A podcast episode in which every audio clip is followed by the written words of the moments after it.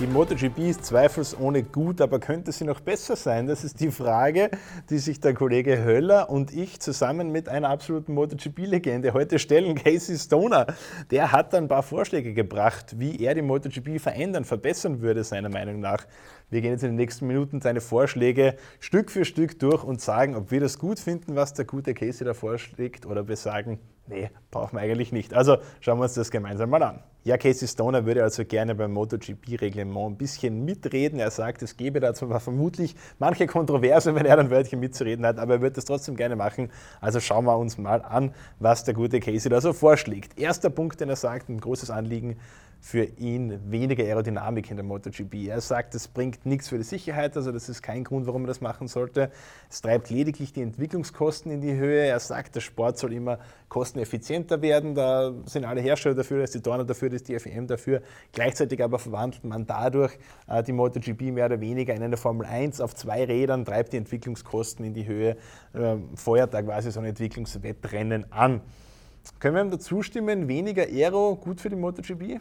Ja, also aus optischer Sicht auf jeden Fall, würde ich sagen. Also da war ja jetzt nicht jede Konstruktion aus den letzten Jahren so wirklich schön. Das hat man jetzt auch schön gesehen in Valencia, als da Valentino Rossis Weltmeistermotorräder, die neun Stück der Reihe nach aufgefädelt waren. Das war eigentlich alles noch ohne irgendein Flügelwerk. Das sind schon deutlich optisch schönere Motorräder als das, was jetzt da eigentlich herumfährt mit Doppelverkleidungen. Dort ein Flügelchen und dort ein äh, Quadrat irgendwie noch dran gemacht und was weiß ich, was alles. Ähm, aber es ist ähm, ein bisschen unrealistisch, dass das passieren wird, denn ähm, dieses, äh, dieses, dieses Argument mit der Kosteneffizienz ist ja äh, ein bisschen Augenauswischerei. Man hat jetzt schon die Motoren eingefroren während der Saison, wenn man nicht über Concessions verfügt. Äh, man hat die Einheitselektronik eingeführt, dort was geschlossen, dort ein Millionengrab geschlossen, dort das andere. Natürlich könnte man jetzt sagen, okay, komplette Aero wird verboten, es darf kein Flügelchen irgendwo rausschauen, aber dann finden die Hersteller wieder irgendwo was anderes.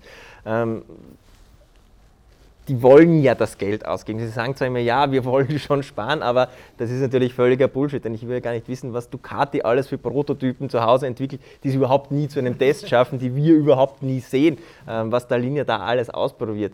Und das sind natürlich auch äh, hunderte Millionen und teilweise Milliarden schwere Unternehmen. Ähm, die geben das Geld aus und wenn du da die Aero wegmachst, dann kommt es wieder woanders, dann werden, bauen sie wieder zig Carbon-Elemente irgendwo ein. Ähm, sie werden immer was finden, wo sie das Geld ausgeben, das wird so nie funktionieren. Ähm, ist diese Aerodynamik gut für die MotoGP? Man weiß es nicht, ähm, aber sie ist jetzt auch nicht so, dass sie die MotoGP in irgendeiner Art und Weise schlecht, schlechter machen will. Ich kann Stoner schon verstehen, ähm, diese Argumentation, aber äh, gerade mit der Kosteneffizienz, das ist einfach, das stimmt nicht. Dann finden sie ein anderes Feld, bin ich überzeugt davon, garantiert.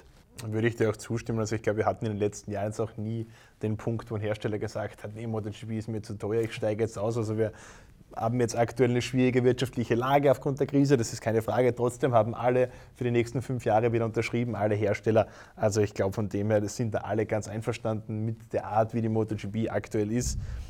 Ich würde auch sagen, es ist Prototypensport, da dürfen auch mal ein paar radikale Neuerungen her.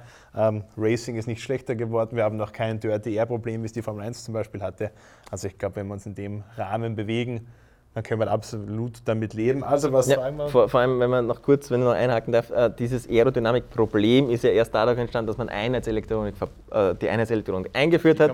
Gigi Dalinia war natürlich derjenige, der als erster gesagt hat, okay, dann machen wir halt mechanischen Anpressdruck, den mache ich, indem ich da links und rechts irgendwelche Platten dran schraube. So ist es. Also was sagen wir, weniger Aerodynamik braucht das die MotoGP? Äh, nein, finde ich, also, also für Ästheten vielleicht, aber, aber grundsätzlich Sport nicht. Casey leider, können wir in diesem Punkt nicht recht geben.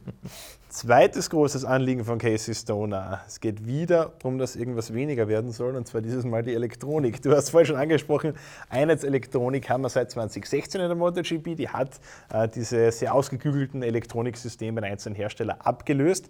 Casey Stoner sagt aber, der Rückschritt der die Einheits-ECU sein hätte sollen, den gab es so in der Form nicht. Also die Bikes waren trotzdem innerhalb von kürzester Zeit wieder schneller als mit der Factory-Elektronik. Und er sagt, wenn man die Elektronik ein bisschen zurückfährt, quasi die Systeme äh, ein bisschen einfacher macht, äh, sodass sie die Motorräder nicht so stark kontrollieren, dann würden wir mehr Slides sehen, wir würden mehr Fehler sehen, wir würden abwechslungsreichere Rennen sehen, weil die Fahrer sich auch den Reifenverschleiß besser einteilen müssten. Wir würden bessere Zweikämpfe sehen, weil Überholen nicht nur auf der Bremse möglich ist, sondern auch mal beim Rausbeschleunigen, weil es da eben Fehler gibt. Das Setup würde wichtiger. Er sagt, es wäre eine kleine Anpassung, die deutlich besseres Racing bringen würde. Stimmen ihm zu? Ähm, in diesem Punkt stimme ich ihm schon mehr zu als bei der Aerodynamik. Ähm, natürlich. Äh, andererseits muss man auch sagen, dieses ganze Thema äh, Elektronik kommt natürlich auch immer mehr in die Serie, ähm, ist, ist, dort auch vorentwickelt. Ist, ist, das ist, glaube ich, den, den Herstellern selber einfach ein so äh, essentielles Anliegen, dass die sich, es war ja damals schon schwierig, überhaupt diese ähm, Einheitselektronik durchzuboxen gegen den Widerstand von Honda und gegen den Widerstand von Yamaha. Ähnlich dann an Ausstiegsdrohungen aus Japan, die gesagt haben, Einheitselektronik, da fahren wir nicht mehr mit. Carmelo Espeleta hat da wirklich, das war vielleicht sein größter Job, den er ja. durchgezogen hat, so im, im, im letzten Jahrzehnt. Ähm, würde für den Sport vielleicht wieder etwas besser sein. Gerade alte Fans, Traditionalisten, die da sagen, naja, man sollte die, die Kids wie Marquez und, und Quartararo mal auf so alte 500er ähm, setzen und dann mal schauen, wann der erste Highsider tatsächlich passiert. Ähm, wäre jetzt schon insofern gut für den Sport, als dass sich wieder die Spreu mehr vom Weizen trennen würde. Allerdings ist das, glaube ich, auch gar kein Anliegen von der Dorna, denn die Dorna will einfach enge Rennen. Und enge Rennen bekommst du dann, wenn du es schaffst, dass du viele verschiedene Motorräder, viele verschiedene Fahrertypen so ausstattest, dass die sich wirklich äh, Rad an Rad duellieren können ähm, und, und, dann alle innerhalb von 15 Sekunden die Top 10 irgendwie im Ziel sind. Ähm, von dem her weiß ich auch nicht, ob jetzt für den Sport an sich es wirklich besser wäre, wenn man Elektronik jetzt wieder mit rausnimmt. Vor allem, da man ja damit auch wieder ein bisschen die Verletzungsgefahr natürlich ähm, erhöht. Gerade Heißer sind jetzt eh seit, äh, sind jetzt eh weniger geworden, auch durch die, äh, seit Michelin wieder dabei ist mit den Reifen. Ähm, also weiß ich nicht, ob das für den Sport an sich jetzt dann tatsächlich besser ist. Ich glaube, ein Faktor, den man schon noch bedenken muss, ist, du hast angesprochen, die 500er, äh, wo viele sagen, ja, das waren noch die, die richtig coolen Bikes. Wenn wir uns aber ansehen, wie lang die durchschnittlichen Karrieren von 500 Kubikzentimeter Piloten gedauert haben, die haben alle relativ früh geendet und das war kein Zufall, sondern das war einfach.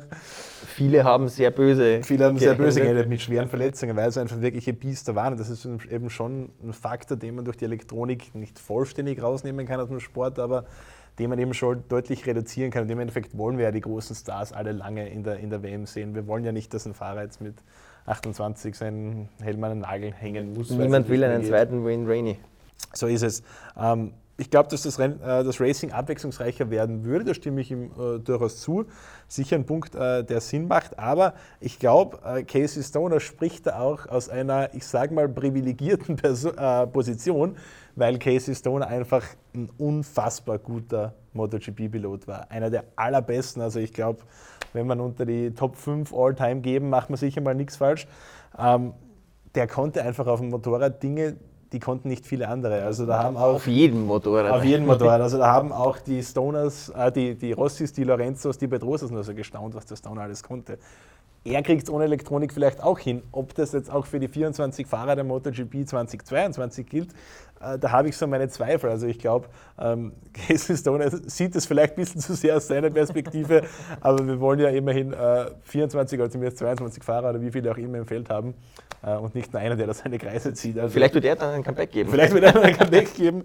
Äh, das ist, glaube ich, was, was wir leider ausschließen müssen. Aber kurz zusammengefasst, weniger Elektronik, ja, nein. Man könnte es versuchen, aber ich glaube, es ist so schwierig, äh, da irgendwas, man kann es nicht komplett rausnehmen aus dem Sport, ähm, aber das dann zu begrenzen oder wieder rudimentärer zu machen, finde ich sehr schwierig und glaube ich, ist auch gegen die Interessen der MSMA. Ich würde es von einem sportromantischen Punkt aus gut sehen, bin aber leider mittlerweile alt genug und realistisch genug, dass ich weiß, dass das nicht passieren wird. Also auch das wird wohl nichts werden. Letzter Punkt, und da kommen wir jetzt ein bisschen weg vom reinen Racing und gehen ein bisschen mehr in Richtung der Sicherheitsdebatte, die wir in den letzten Wochen und Monaten äh, leider ausführlich führen mussten. Und zwar sagt Casey Stoner, wir brauchen weniger Auslaufzonen, wir brauchen härtere Strafen. Kurz erklärt, Ähm, in den letzten Monaten gab es ja leider viele Todesfälle in den Nachwuchskategorien von der Supersport 300 bis in die Motor 3. Ähm, FEM und Dorner haben reagiert, haben die Alterslimits für viele dieser Nachwuchsklassen, eigentlich für alle Altersklassen angehoben. Ähm, das war ein ganz wesentlicher Punkt in diesem Maßnahmenkatalog quasi. Casey Stoner sagt aber, das Alter ist für ihn nicht entscheidend. Sehr viele Fahrer, die schon älter als 18 Jahre sind, machen immer noch dumme Dinge in der Motor 3.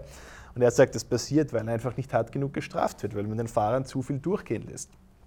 Das ist der eine Punkt. Und er sagt, das Ganze ist auch eine Folgewirkung davon, dass wir Strecken mit riesig asphaltierten Auslaufzonen haben, größtenteils in der Motorrad. Wir haben gesagt, die Strecke haben kein, Strecken haben keine Limits mehr. Das führt dazu, dass die Fahrer weniger Respekt voreinander haben. Dann schiebt man halt den Kollegen einfach mal raus, weil es ist ja eher asphaltierte Auslaufzone. Das schaukelt sich quasi hoch und somit gibt es weniger Respekt und somit in weiterer Folge mehr Gefahr auf der Strecke. So ist seine Argumentation. Also teilen wir das vielleicht kurz mal ein bisschen auf. Härtere Strafen, sind wir da dafür oder dagegen? Ah, ja, grundsätzlich bin ich eigentlich äh, dagegen, dass, dass allzu viele Strafen ausgeteilt werden, weil sonst haben wir irgendwann wie in der Formel 1, dass äh, man eine Startaufstellung fünfmal ummodeln muss und man zwei Stunden nach dem Rennen noch nicht weiß, okay, wer hat jetzt eigentlich gewonnen, wer ist Vierter, wer ist Zehnter und so weiter. Äh, ich würde es nicht grundsätzlich ähm, sagen, dass mehr Strafen gut sind, aber es sollte äh, stringentere Strafen geben. Es hat für mich immer noch so diesen, diesen Schlag Tatsachenentscheidung, ähm, ein Unwort so aus dem Fußball von vor dem Videobeweis irgendwie. Ähm, ich finde, es wird einfach nicht stringent genug bestraft. Manchmal, äh, wenn es zum Beispiel so ist wie bei Tommy Egerter im Moto E-Finale gegen den, äh, gegen den Jory Torres oder jetzt auch beim äh, die Titelentscheidung in der Moto 3 von Darren Binder, so quasi so, okay, wenn das irgendwie wirklich was entscheidend ist, dann strafen wir da ganz, ganz hart, dann geben wir da 30 Sekunden für den Egerter und dann äh, Binder wird zurückgereiht und und und. Äh, aber Manöver, die um 15. Plätze sind, die oft genau so sind, fallen dann wieder durch. Da gibt es dann vielleicht ein Long Penalty oder, oder eine, äh, ähm, eine Ermahnung. Und es ist ja auch ein Kritikpunkt von vielen, dass einfach äh, auch von, obwohl die Stewards immer sagen, sie behandeln auch alle Klassen gleich, dass das auch nicht stimmt. Und ich glaube, das ist wichtiger. Ich habe das Gefühl, dass man sich an mancher Stelle ein bisschen unnötig kompliziert macht. Also ich glaube, sehr viele Dinge, die sehr gefährlich sind, kann man relativ leicht rausfiltern. Also mhm. dieses Linienwechseln auf der Geraden zum Beispiel, wo ja auch Dennis Önsche dann äh, in Austin zwei, äh, zwei Rennen Sperre kassiert hat, ähm, ist ja etwas, was wir zum Beispiel in der Formel 1 schon seit Jahren haben. Dieses Moving under Braking, also Linienwechseln im Bremsbereich zu einer Kurve, ist verboten, wird in der Formel 1 hart umgesetzt. Also da gibt es einmal eine Verwarnung, wenn du ein zweites Mal machst, bist du weg. Äh, Max Verstappen in Brasilien, glaube ich, hat so eine Verwarnung bekommen. Also da wird das wirklich umgesetzt. Ist was, was relativ offensichtlich ist. Da braucht man nicht drüber diskutieren, wenn ein Fahrer auf der geraden seine Linie wechselt. Das ist nicht nötig, braucht er nicht machen. Das ist, glaube ich, ein sehr gefährlicher Punkt, den man relativ leicht rausfiltern könnte. Warum das nicht mehr passiert, ich weiß es nicht. Man hat es in Valencia wieder gesehen von einigen Fahrern, da wurde es wieder durchgehen lassen, weil es eben zu keiner Kollision gekommen ist. Äh, aber ich glaube, das wäre was, wo man vielleicht härter durchgreifen könnte. An anderen Stellen kann man vielleicht auch mal ein Auge zudrücken. Äh, Bummeln im Qualifying ist natürlich ein Thema, über das wir uns schon seit vielen Jahren mittlerweile eigentlich unterhalten, wo wir auch keine Stringenz drin haben, wie ich sagen. Also, Track Limits. Track Limits. Also härtere Strafen, jein, würde ich sagen, an den richtigen Stellen. Ruhig ordentlich nachziehen. Sonst, glaube ich, können wir auch mal Auge zudrücken. Ab und an. Machen wir so.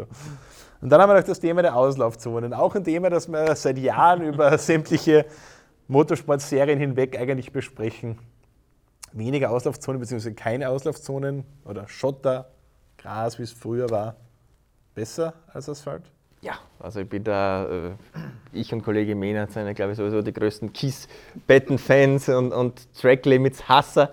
Ähm, also diese grünen Streifen, also es ist ja oft wirklich völlig un, wenn man sieht, wo dann die grünen Streifen aufgemalt werden, die du dann um diesen Millimeter nicht berühren darfst. Und jetzt hat man es versucht mit Sensoren, aber das äh, funktioniert auch mit Drucksensoren, das funktioniert auch wieder nicht ganz so, ähm, wie es sein soll. Und äh, natürlich, da muss man Stoner schon recht geben, dadurch sinkt natürlich der Respekt äh, vor gefährlichen Aktionen. Also was, was Rossi angesprochen hat, früher herrschte viel mehr Respekt, aber man wusste, okay, wenn ich den jetzt rausdrücke, dann kommt er eben nicht auf diesen diese zwei Meter Asphaltstreifen, die ohnehin hinterm Körb sind, sondern kommt er tatsächlich gleich mal auf das Gras und dann muss ich sofort das Gas zumachen, weil sonst äh, fliege ich natürlich ab.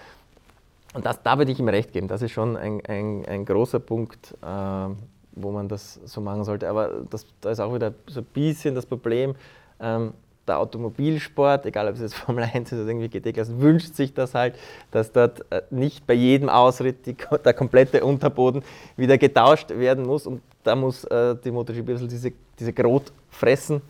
Ähm, und ja, das werden wir leider Gottes auch nicht wegbekommen. Aber da bin ich eher bei Stone, dass ich sage, okay, äh, oldschool, ähm, Körb und dahinter soll gleich was anfangen. Das lehrt ein bisschen Respekt. Äh, natürlich ist, macht das Ganze eine Spur gefährlicher, ähm, aber da könnte man dann natürlich auch mit den Strafen besser wieder einhaken und da die paar Leute, die es nicht kapieren, ähm, mit rauszuziehen. Denn dieses Alterslimit, da möchte ich auch noch ganz kurz darauf eingehen, das ist meiner Meinung nach der falsche Weg, denn schauen wir uns jetzt an, die, die, die Bad Boys in dieser Moto3-Saison, wer waren das? Darren Binder 23, Gabi Rodrigo 25 und Jeremy Alcoba 20. Das heißt, die würden auch mit Alterslimit dort mitfahren. Jack Miller hat es, glaube ich, gesagt, äh, sehr viele Leute, die über 18 sind, machen die dümmsten Sachen in der Motor 3. Also äh, das zu dem Thema. Auslaufzonen noch, ja, also ich weiß gar nicht, ob ich es von einem Sicherheitsaspekt her so gut finden würde, wenn sie wegkommen. Also ich weiß nicht, ob das äh, so viel bringen würde, ob das Verhalten dann so viel anders wäre, aber einfach von einem äh, puristischen Standpunkt her würde ich es einfach gut finden, wenn eine Strecke eben eine klare Begrenzung hat und man da nicht 200 Meter die Asphaltauslaufzone fahren kann und dann wieder zurückkehrt auf die Strecke. Also Auslaufzonen, glaube ich, kann man klar sagen, Casey Stone am richtigen Weg, härtere Strafen, da sind wir so irgendwo mittendrin. So, das war unsere Kritik an den Vorschlägen von Casey Stoner. Wenn ihr auch Kritik üben wollt, dann geben wir euch jetzt die Chance dazu. Unser neues Printmagazin MSM Nummer 81, wie immer mit jeder Menge Motorradsport drinnen. Ein Interview mit Tom Lüthi. Wir analysieren den Ducati Großangriff 2022 und vieles mehr. Wenn euch das gefällt, dann holt euch das Ding doch und natürlich jetzt kurz vor Weihnachten auch noch eine gute Zeit, um vielleicht noch dem einen oder anderen Freund, Bekannten, der Geliebten äh, eine Freude zu machen, ein Abo bestellen. Wenn ihr wissen wollt, wie das am leichtesten geht, dann schaut einfach unten in unsere Videobeschreibung rein, da ist alles drinnen, wie ihr zu unserem Heft kommt, wie ihr ein Abo abschließt. Sechsmal im Jahr gibt es dieses wunderbare Magazin, große Empfehlung von uns. Also holt euch das oder macht einem eurer Liebsten zu Weihnachten eine Freude damit. Ja, das war's für heute von uns beiden. Wenn euch das Video gefallen hat, natürlich wie immer gerne einen Daumen nach oben dalassen, Kanal abonnieren, falls ihr es noch nicht gemacht habt und am besten auch gleich die Glocke läuten, denn dann erhaltet ihr immer ein Update, wenn es hier bei uns auf dem Kanal neue Videos gibt. Aber noch einen wichtigen Punkt haben wir für euch zum Abschied. Wenn euch das gefällt, was wir hier machen, wenn ihr sagt, motorsportmagazin.com, da wäre ich auch gerne ein Teil davon, dann habt ihr jetzt die Möglichkeit dazu. Wir suchen Leute in eigentlich allen Bereichen kann man sagen. Ob ihr schreiben wollt, ob ihr Videos mit uns machen wollt, ob ihr Videos schneiden wollt, ob ihr programmieren wollt, all das ist möglich. Vor allem aber suchen wir Leute, die das ganze Zeug hier auch bewerben. Vertrieb, wenn das was ist, was dich interessiert, dann bewirb dich doch gerne bei uns und schau mal. Wir wollen vermarktet werden. Genau, wir wollen vermarktet werden. Wenn du aus diesen Gesichtern was machen kannst, dann bist du ganz groß und dann bist du hier bei uns genau richtig. Also bewerbt euch gerne, wenn ihr Teil unseres Teams sein wollt. Wir freuen uns auf jeden Fall auf euch.